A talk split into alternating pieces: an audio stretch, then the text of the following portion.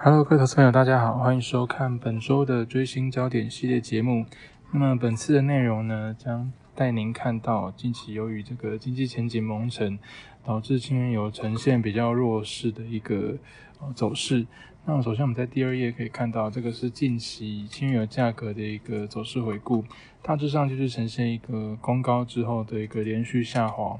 那呃，在年初的时候，因为俄罗斯的这个特别军事行动，哦，那再加上说这个欧盟提案俄国原油禁令，那导致说在这个哦上半年原油有两波的一个涨势。那不过目前看起来，这个整个主导呃原原油的一个走势的一个主要的重点，就是在需求面的一个放缓了，包含说。这个美国升息啊，还有各大央行他们一个比较收紧政策之后，对于经济成长放缓的担忧。那另外中国疫情的一个反复啊，都导导致说这个啊需求预期受到打击，那进而压过了这个供给疑虑的一个问题。那在第三页的部分，我们可以看到，首先在呃供给面，目前这个美国是提议呃设立这个俄国的一个油价上限。那么，美国财政部长是表示说，在设立西方对俄罗斯石油出口价格上限时，美国要把这个俄罗斯自身估算的成油成本价四十四元作为大致的一个指导价格。那这个部分就会导致说，这个油价上行的一个空间是受到限制的。那不过，这个俄罗斯当然也不会坐以待毙了，他们是表示说，不会向那些支持对俄罗斯石油限价的国家供应石油。那作为替代方案，会将啊这个石油出口到这个呃愿意在市场条件下购买石油的国家。那像是在右下图就可以看到，目前这个啊中国跟印度就是相对来说啊比较没有去参与这个呃呃这个欧洲的对于俄罗斯一些禁令的国家。目前俄罗斯对他们的一个原油出口就是有明显增加的一个情形。好那在第四页的部分可以看到，OPEC 加目前虽然是小幅减产，那但是跟他们的一个呃原有的产能相比，其实算是微不足道了。那因为沙地阿拉伯的能源部长就表示说，极端的波动和缺乏流动性代表这个油价目前正在脱离基本面，所以欧佩克将会被迫减产。但是这个部分可能会受到这个俄罗斯的反对，所以呃预期十月将减产每天十万桶，这个量其实是蛮小的。那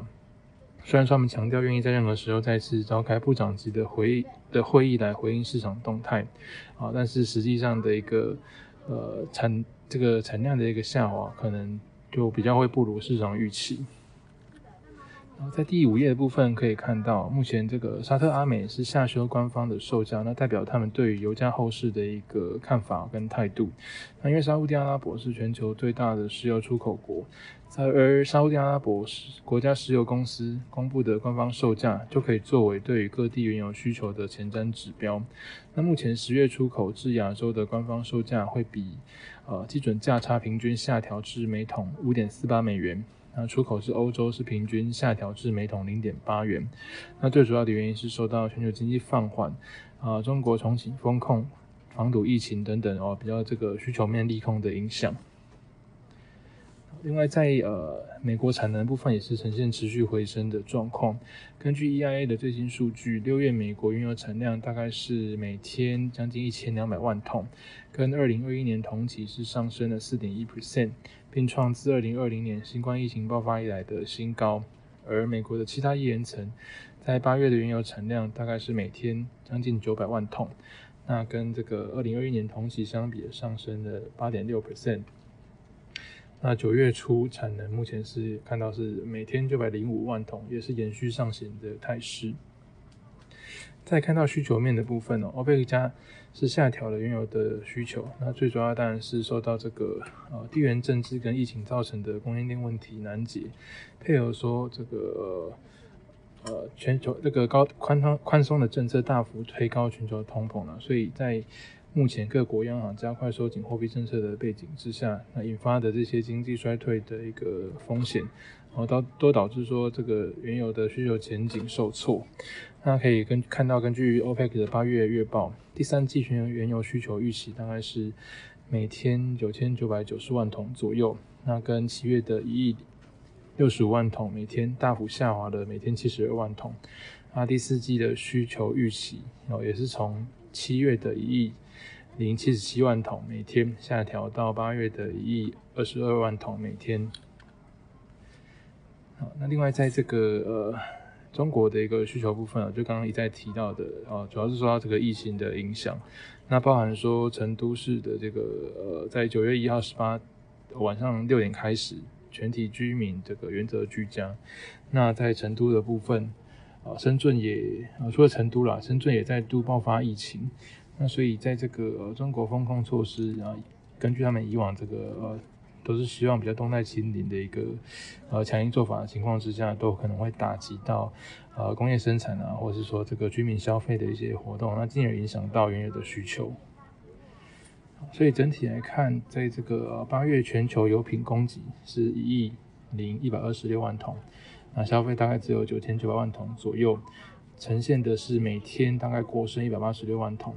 而且预计到十一月底之前都会呈现供给剩余的状况，那主要就是受到各国央行为了对抗通膨而加强升息力道，导致全球经济前景然后转弱的影响。那另外中国的部分，因为他们重启防控的一个呃防堵疫情措施，也会进一步冲击油品的需求，这些都不利油市的表现。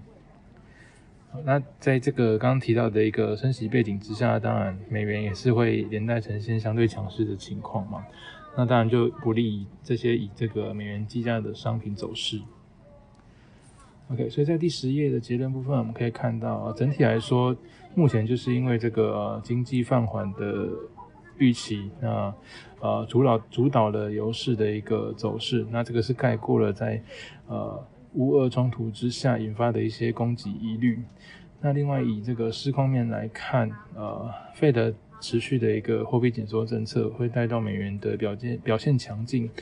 这个当然是不利于美元计价的轻元表现啊。那另外在筹码面的部分，CFTC 管理资金的一个净多单是延续五月以来的一个减码趋势，都呈现出说市场对于整体优势的看法是比较偏弱势看待的。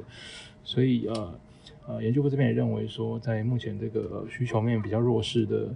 呃主导整体行情的一个情况之下，优势的前景可能就会比较偏向。啊，这个暗淡或者说不利的偏空的角度来看待。